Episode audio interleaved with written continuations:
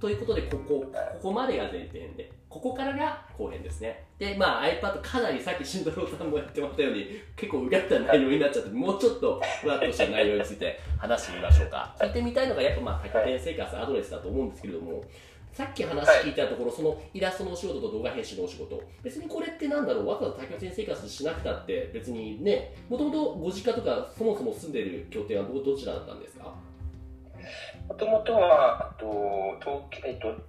生まれは大阪、育ちも大阪で、もう27、8年ぐらい大阪だったんですけど、うんまあ、そこから3年ぐらい、えー東京に住んで、うんうんうんうんで、それを経て、アドレスデビューみたいな感じですね、流れ的には。い。別になんだろう。今までもずっとフリーランスとしてじゃあその東京で家でやってたってことなんですか？いや、もう全然そんなことなくて、うんもう僕、まあこれまで今ね、アップル店員のなりすましみたいな感じで、いろいろ、あの、偉そうに喋ってましたけど、はい。もうどちらかというと僕はもう本当に土底辺の、あの、凡人であり、ポンコツであり、のなんかさっきも言ってたけどどういうことですか？ポンコツってことを話したいです。何言ってんだこの人と思ったけれども。具体的にそれは、えっと、学歴がどうのこうのの話なのかそれとも自分の適性がとか仕事が遅いとか何を指して自分がポンコツだと思っているんですか？そうですね。あの、まあ、学歴も高卒ですし、で、そこから何か資格を取るっていうような行動にも出たことがない。まあ、運転許証は身分証代わりにある程度なんですけど、とか、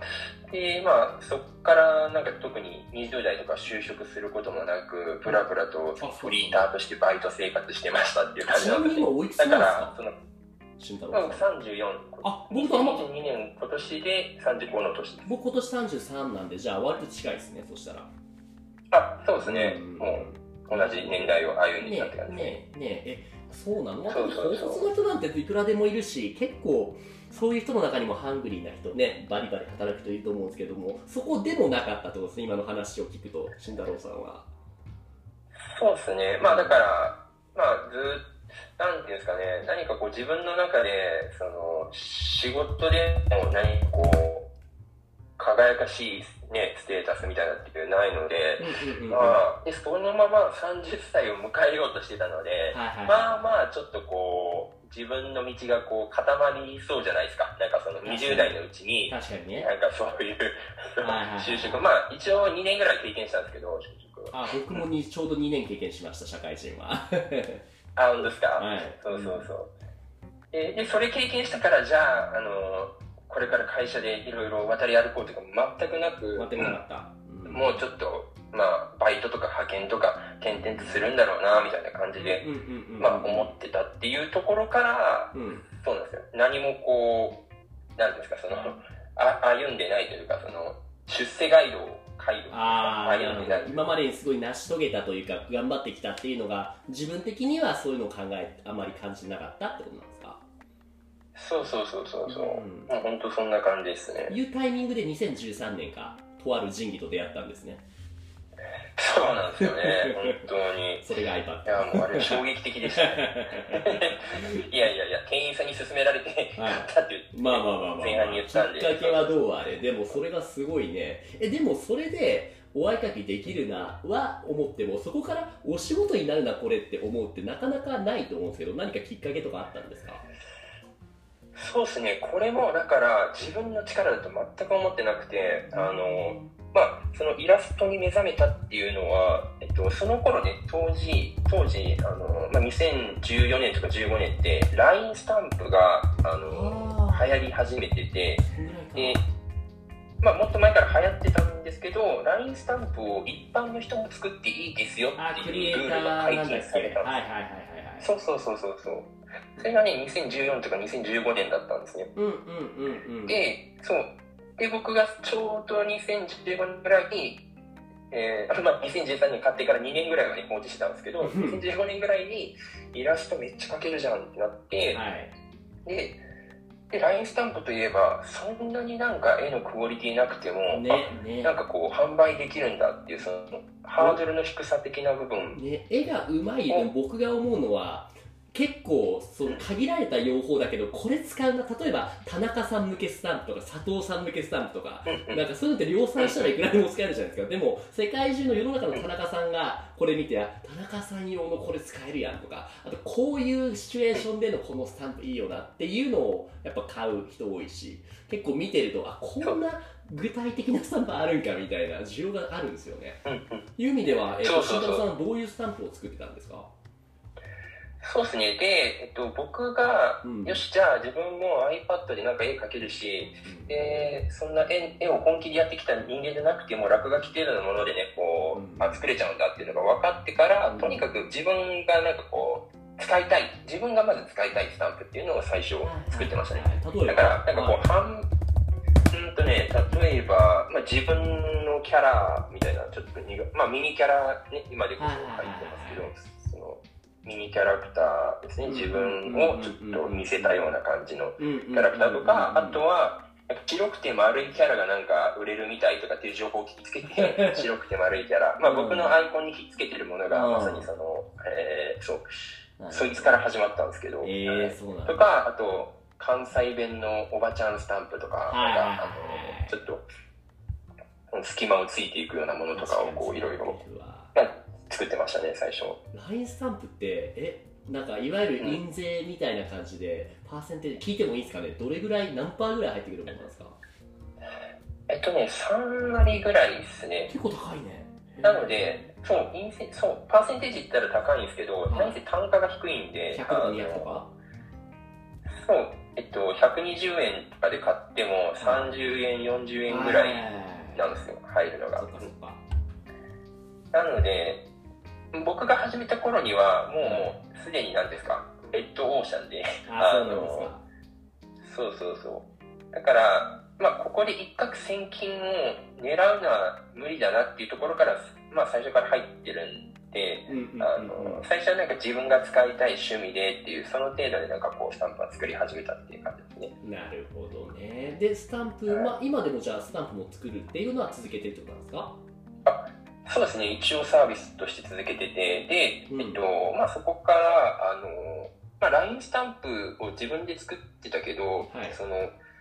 なんか友達とかから LINE スタンプ作れるらしいねとかっていうふうに、こう、どこから聞いたか、こう、連絡が来たりするようになったんですよ。はい。で、あ、なんか、LINE スタンプ作り、あ、しかもなんかそれが LINE スタンプ作れるってすごいねっていう、なんかそういう反応だったいや、すごいよ、だって。はい。で、えっと、本当に落書きとの感じで、まあ自分的にはそんななんかすごいとか一切思わずに、しかも売れてないから、あの、その、どっちかというと、なんかスタンプで売れてます、こんなに稼いでます、だからすごいですっていうのは、まあ自分の中でそんな感じだったんですけど、別に売れてようが売れてまいが、スタンプ作れるっていうこと自体になんか、すごいねっていうこう評価が返ってきたっていうのが、あ、これなんか売れてる売れてない関係なくないんだっていうふうに気づいて、うん、でそこから俺 LINE スタンプ作れるぜみたいな感じになったんですよね。あの肩書きを最初はそういう LINE スタンプ作れますっていうような肩書きで LINE スタンプクリエイターね、はい。そうそうそうそうでそうすると作ってほしいっていう人が今度出てくるんですよ、うん、LINE スタンプ。を作る。あの人作れるらしいよってなったら、はい。で、あ、作ってほしい人がいるってことは、これ、まあサービスになるってことだよねって。そうですね。まあそこにも来て、そうそうそう。だから LINE スタンプ自体を販売して売る以外にも、LINE スタンプを作ってあげるっていう方のサービスがあなるほど。自分から作るじゃなくて作ってほしい人のお手伝いをして例えば私の顔に似せたこのスタンプを作ってほしいみたいなねそれをじゃあ自分のサイト上とかで自分で集客してそれでやるんですかそれとも何かどうかプラットフォームとか使ってたんですかそうなんですよそこで、もう本当に最初は SNS とかを使おうと思ってたんですけど、はいはいはい、もう弱、まあ今、今もそうなんですけど僕弱小フォロワーすぎて、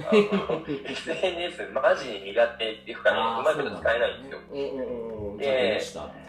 うでこれがサービスになるのっていうところまではひらめいたんですけどじゃあ実際に集客ってなった時にそこでまあ詰まるというか、行き詰まるみたいな感じになっちゃったんですね。でなんとかしてなんかこう集客の道筋ないかなってて、はいまあ、ちょっと何で見つけたかっていうところまではもう覚えてないですけど、はい最初ね、あの、チモティとか知ってます、はいはい、もちろん地元地元の掲示板ジモティ。ですね、マッチングお仕事とか物々交換とかそういったものをマッチングするものですよね。そうそうそうそうそうで、そこで、一応ね、あの、まあ、基本的にはコンセプトは自分のいらないものをあげますとか、うんいらないものをもらいますみたいなっていう、無料で物の、えー物をあげたりもらったりできるっていうね、サイトなんですけど、まあ、そこにスキルのを、なんかこう、共有するカテゴリーもあったんですよス。キルマッチングですね。そうそうそうそう。んで、あ、これで、ここでなんか LINE スタンプ作りますっていうのやったらいけんじゃないかなっていうので、はいまあ、そこでやったのがきっかけで、まあ、最初からにいっぱい来ることはなかったですけど、うんちらほらなんかこう来始めて、はい。あ、なんか、このやり方がなんか楽だなっていうか、その、まあ、うんジモティみたいなそういうプラットフォームサイトがあらかじめ、まあ、お客さんを集めてきてもらっているところに自分がこれできますよっていうのをこう、うん統合しておくみたいなっていう、このスタイルがなんかこう、うん。そうそうそう。がしっくりきて、うん。で、そうしている間に、うんそういうようなプラットフォームサイトがたくさん出てくるようになったんですよね。まあ、さっきジモティ言いましたけど、他にどういうところを？はい。他は、えっと、ここならっていう、はい。ねテレビのね、CM とかもそうやってるんですけど、はいはいはいで、そうそう。で、まあ、ここならとかよりも前にあったのは、まあ、クラウドワークスとかね、まあ、そういうところ、はクラウドワークス使ってないですけど、うん。まあ、そういうところとか、まあ、そういうふうに自分のスキルを、えーまあ、シェアできますよっていうプラットフォームのサイトが、はい。まあ、ちっちゃいのもね、含めれば、あとうん、なんかうん、リキューっていうのもあったりね、潰れちゃったんですけど、プックとかっていうのもあったり、うんなんか、片っ端からそういうのを登録して、はいはい。あの、投稿しまくってたんですよね。はい。はいはいで、で、それを続けてたら、なんか、あの、ちらほら来るっていう感覚が、なんか自分の中では体験したことがなかったというか、その SNS でもこう集客っていうのが全然できない状態だったんはい。で、だからこれは、まあ、僕の力っていうかは、そういうサイトとかがポンポンポンポン出てくるようになった時代。が、なんかちょっと僕のそう目指しているなんか働き方にちょっとマッチしたみたいなっていう感覚ですかね。ね、まあ、スキルシェアリングの時代、それこそシェアリングエコノミーですよね。今までは、ね、自分でそなんだろう頑張って SNS のフォロワー伸ばしたりあるいは代理店にお願いして集あの集客お願いしたりとかだったけれどもでもこういったプラットフォームスキルマッチングシェアとかを使うと、まあ、多少の手数料はかかるにしろなんだろう僕もねなんだ Airbnb を使ったりあとは先生業をするときにその iTalki っていうそのこれは言語を教えるプラットフォームですねやってて思うけれどもう。うんうん。レビューが新しい生徒新しいお客さんを呼んでくれるんですよね、うんそうそうそうそう。本当にそのレビューのシステムも、うんうんうんやっぱ、これまでそういう時代じゃなかった時って、どうしてもレ、その個人に対しての信用ってないわけじゃないですか。そね企業さんから仕事をもらえないわけじゃないですかう。んうんうんで、企業はもう信頼してる企業同士で、うんうんうんえーまあね、その政策を受注したりってする中で、このレビューっていうシステムが、えーなんかこう、あったおかげで、ね。なんか自分の責任で、なんかこう仕事ができて、で、うん。やったことに対してダイレクトにそうレビューで返ってくるっていうのが、なんかめちゃめちゃ自分に合ってるっていうか、しかもあれですよね。ただのレビューじゃなくてその Amazon とかのレビューの場合、まあ、言い方だけども桜とかも結構多いわけじゃないですかこのうんうんスキルシェアリングサービスのレビューの場合っていうのはなんだろうレビューだけじゃなくて実際それによってどういうものを作ってもらいましたって商品レベルでこういうものができます。特にクリエイターの人は見せられるわけじゃないですか。これもう嘘つけないんですよね。そうそうそうそう。う、ん。本当そうなんですよ。だから完全自己責任で自分で看板背負って、うんうんうんうん。まあやる。サービスを提供する。ねえ、だからうまくやれなければ問題ないけど、うまくできればその看板をその見せることによってより分かりやすくあこの人これだけやってんだ。特にこのここな中見ててその分かりやすいんですよね。もちろん自分で文章を作るにせよ結構ひな形しっかりしてるから例えば慎太郎さんの場合はスキルスキルマップとして iPad 歴7年あとはプロクリエイト歴2年このツール歴何年みたいなそこまで見れるからだいぶ比較がしやすいんですよね。その依頼する側としてもねあの僕もサービスしててよく思うのはお客さんに対してあの、ね、よくあるミスというか陥りがちな失敗例として何でも言ってくれたら何でもやるよっていう人いるじゃないですか。すごい親切に聞こえるんですけど僕はむしろ逆効果不親切になってしまっているなと思っていて何でもできるっていうと、うん。じゃあ何ができるか分かんないから結局お願いされないんですよねそうそうそう、まさに本当その通りなんですよね。でまあ、こういうサイト、ここならもそうですし、うん。まあ、他のサイトでも、まあ、結局共通していることは、うん。まあ、より超具体的に何ができるのかっていうのを、えっとそうサービスとして出品しないとん、まあ、なかなか、まあ、あのー依頼はしてくれないよねっていうような、ね。まあ、そんな感じですね。ここまでもう全部オープンにしてこんなものが作れます。こうこうこうでこれぐらいしかかりますでこれでいくらですはいやりますかやりませんか？ここまでもう出したらもうそれはもちろん中にはやらない人もいいかもしれないけどもそういう人はもちろん来なくてもいい他に安い人もいるし他にもっと高い人もいるからそっち行ってくださいと。そこでマッチした人はもう大体それでもうポチってもう大体もうそれって高いレビューがもうすでに担保されてますよねうんうんうん、そうですね。はいある程度自分のことをしてくれてきてるからこそ、うんそう。だから、まあ、それまでだから僕はポンコツで、そのアルバイトだったっていうことも、そのレビューのシステムで、なんかすごい嬉しいっていうか、その要はアルバイトって一番言ったら、身分的には下じゃないですか。アルバイトの上にアルバイトリーダーがいて、うん。リーダーの上に社員さんがいてとかうん、社員さんの上にマネージャーがいてとかっていうような、で行くと、立場的には下で、はい。なんかそういう、あえてその、バイト、会社のなんかその、ね、のうなんかこう、上げた売り上げとか会社の評価が、そのアルバイトに対してなんかこう、来るとかっていうのは全く関係なかったりするじゃないですか。その、はいはいはいその知る由もなかったりするじゃないですか。うんうんうんうんアルバイト。そこが、まあ、その、アルバイトはアルバイトなりにね、その現場でなんか、いや、こう、会社がクソだとかね、なんかそういうふうにこう、反発したりもするようなね、えっうんと、感じではあると思うんですけど、まあ、そういうのを、なんかこう、経験してたからこそ、なんかこう、ダイレクトに、お客さんからこう、うん。だ俺だったらみたいなっていうのだからね、こう、アルバイトで働きながらも、社員さんよりも俺だったらみたいなとかっていう、ちょっと反骨心的なものは、うんうんうん。まあったのかなっていう。まあね、だからこそ自分で看板背負ってこういうことやりますって具体的にみんながみんなできるかってそうじゃないともちろん思うんですよ。で話聞いてるとポンコツだったって言ってますけど僕はそうじゃなくてやっぱり戦う土俵を間違えていた相性が悪い状況にいた。それをねちょっと俯瞰してみて自分が惹かれるところどこなのか輝けるところどこなのかって見つけてその結果今こうやってね充実できてるところだからもう能力が高い低いじゃないんですよね多分こういうのって。そうなんですかね。でも自分がコントロールできてこうなったわけじゃないっていうか、この時代の流れは、流流れに関しては本当ラッキーだなって思ってるんで、はい。うん。でも、まあだからこそうん。うん。だからそんなに、うん、なんかその、まあ iPad1 枚であの生活できるようになって、で、アドレスも始めれるようになったっていうのは本当になんかこう、い世間的に見たらこう、ね、ちょっと成功してますみたいな、はいちょっとプチ成功みたいな感じになってるかもしれないですけど、運も含めて実力ですよ。まあうん。そう、僕自身は本当に、まあ、その時代の流れは本当ラッキーだなぐらいにしか思ってないんで。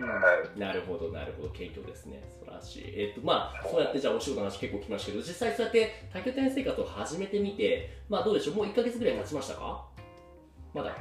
そうですね、まだ1ヶ月経ってないですけど、もうすぐ1ヶ月ですね、1月の最初から始めたんで、どうです。実際やってみて、なんだ、ふわっとした質問になっちゃいますけれども、今持っていたその理想と実際やってみてのギャップだったり、あるいはやってみて、さらに思ってるよりこういうのが良かったみたいな、実際やってみてどうです慎太郎さん。そうですね、うん。僕始める前から結城さんのね、まあ、あの前半にも言いましたけど、YouTube も結構もう聞いてたんで、嬉しい。あとねそう、これね、期待値上がりまくるんですよ。まだ、まだアドレスの生活始めたいの、始めてないのに、うんラジオだけ聞いて、うんでラジオにこんな肩書き持ってる、こんな職業うんで、うんあの、されてる人みたいなっていうのうん聞けば聞くほど、アドレスに対しての期待値が上がるっていうかでだ。そその状態からスタートすると、絶対になんかこうね、いや、実際はそうじゃないみたいな。うん、そうそうそう、ハードル上げすぎるのも良くないよね。はいはいはいはい。そのらそうその落差でショックを受けたくないっていうのがあったんで、うんまあ期待値は高まってたけど、まあとはいえっていうか、あのね、うんそういう、うんそう苦労するところもあるんだなみたいな感じで、うんまあ始めて、まあちょうど、まあ1ヶ月もうすぐ経つぐらいな感じですけど、実際のところ今のとこは、もうほぼほぼ楽しいの1ヶ月ですね。ああ、そっか。やっぱね、はい最初のケース楽しかったもん。拠点ごとに結構どれぐらいのスパンずつ泊まる感じですか？慎太郎さんの場合は。えっと、1月の前半はもう、2日か3日に1回も会じゃあ、あの拠点変えるぐら。ね。うんうん。そうですね。でも、で、今うん後半は、えっと、5日とか6日とかっていうような感じで、はい。慎太郎さん的にはどっちの方が短い方がいいか、それから長く住んだ方が面白いか、どういう感じで感じてます？あーまあ、そこでやっぱりその、えっと、期待値とのそのギャップのところでいくと、うん。うんまあえっと、大変ですよね、移動。やっぱそうなんですよ、大変。うん、僕らなんだろうパソコン一つで仕事できるそれこそ慎太郎さんなんか iPad だけでできるから特に男だからって、まあ、女だから言いたいことないですけども荷物は割とキュッと短くなる方だと思うんですけれどもそもそも移動って公公共交通機関ですか？そうですね、公共交通機関でスーツケースとリュックを背負ってっていう感じで移動してます。初期の僕ですね僕 UberEats のリュック背負って歩いてましたからね 本当最初はそれ大丈夫ですか？ウーバー的には。そうね、わかんない。行く先々でもしかして仕事がなくなったら、都市圏なら UberEats できるでしょと思って持ってったんですよ。結局ね、必要なかったんですけどね。なるほどいう感じで、じゃあ、そっか。じゃあ、やっぱその荷物もね、その、やっぱ思ってた以上に物なくて大丈夫だなって感じません？あ、それはめっちゃ思いますね。はい最初、詰め詰めで行ったんですけど、うんまあ、最初、実家が大阪なんで、大阪から始まったんですけど、はい。もう2、3日に1回大阪の、まあ、拠点を3つぐらいこう回ったんですけど、はい。まあ、その時点でもう触らない荷物あるみたいなやっぱそうでしょ。タオル、バスタオルいらんな。ちっちゃいのだけでいいなとかね。そうそうそう。なので、まあ、また実家に戻って、いらん、もう触ってないものをもう一回ちょっと実家の方に預けてっていう減らしてって感じですね。ね、ミニマリスト思考が強いのかなってさっきの iPad の話を聞いてるとねやっぱ思うんですよ。だからこそそこをもっともっと突き詰めていったらやっぱり移動する時の荷物も少なければ少ないほど楽になると思うんでそこを極めてほしいなって僕は思いますね。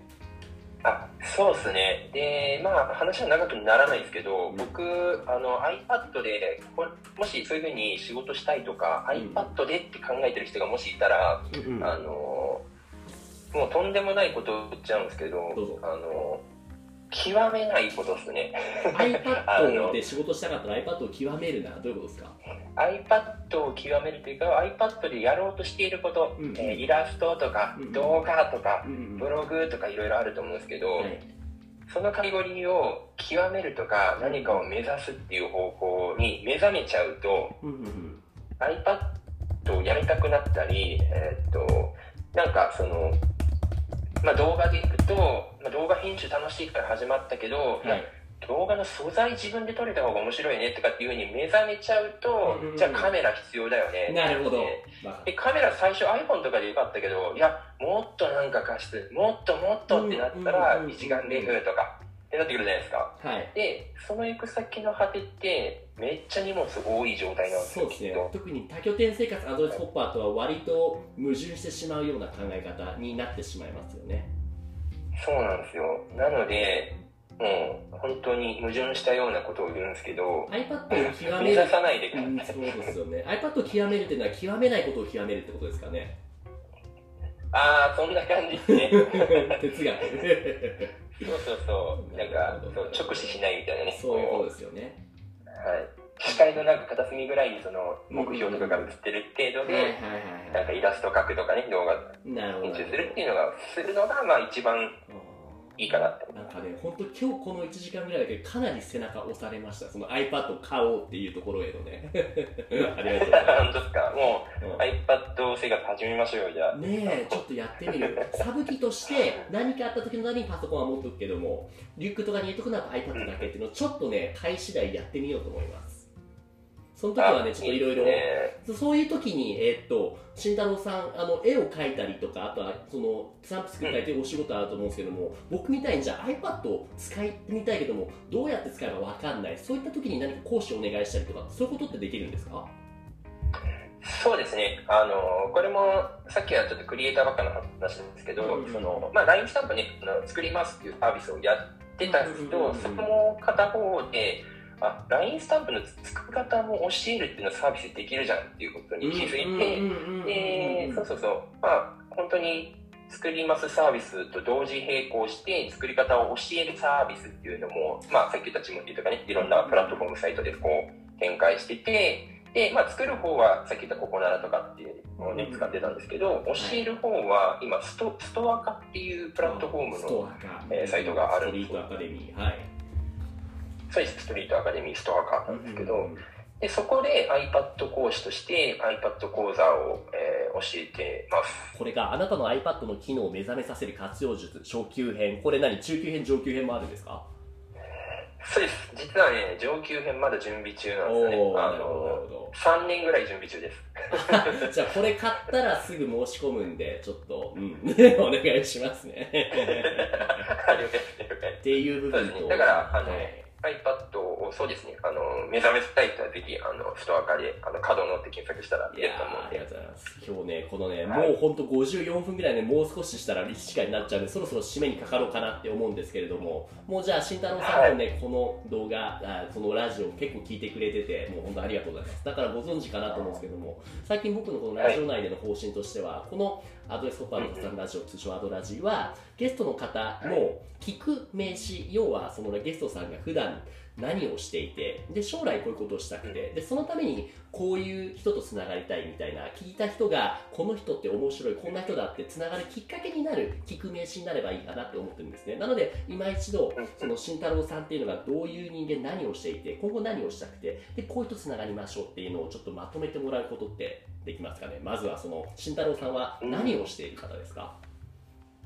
そうですね、僕はその iPad1 枚だけで、うん、とまず仕事を完結してますっていうことで、おそらくもうこういう人たちって続々現れるだろうなって思ってたけど、うん、まあ2年ぐらいなんか全然やっぱり、あの、そういうふうな、同じような、僕と同じような感じでやってる人がいないんで、あの、まあそういう iPad1 枚だけで生活するみたいなっていう人がどんどんどんどん出てきたらいいなっていうのと、はい、そういうのを目指したい人に対して、なんかこう、あの僕が、えー、講座で教えたりっていうことをしていきたいなっていうのはあります。なるほど。今後はそこからさらに長い目線短くてもいいんですけれどもこういうことできたらいいこういうことしていきたいってことは考えてますか？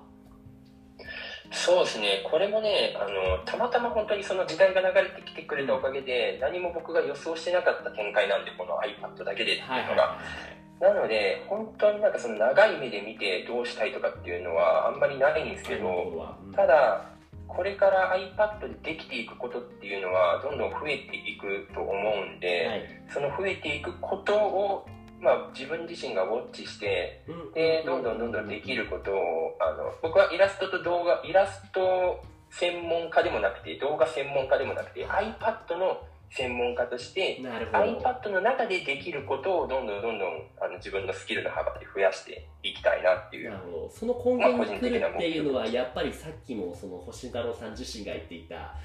何か一芸を極めてはいけないというかいけなくはないんだけれども慎太郎さん自身の中で何か極めてしまうっていうのはそれによって持つものが増えたりとか考えることが増えたりするでも iPad を極めるっていうのはその対局極めないことを極めるみたいな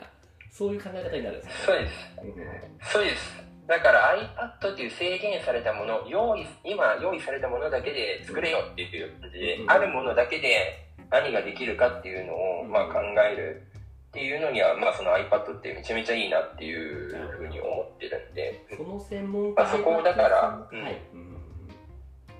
まあ、パソコン買ったら早いよねとかっていうふうに、ね、もう言ってしまえばそうなんですけど、うんうんうん、結結果的にね、動画編集始めたいって言って、じゃあ、あの、めちゃめちゃいいスペックのパソコン買いましたって、はい、環境からね、バーってこう揃えても、はい、まあ、続かったりみたいなね、いうようなあのパターンになっちゃう方も多かったりするけど、まあ、それはさっきも言ったように選択肢が多ければ多いほど、はい、えっと、取って動けないみたいなって、はい。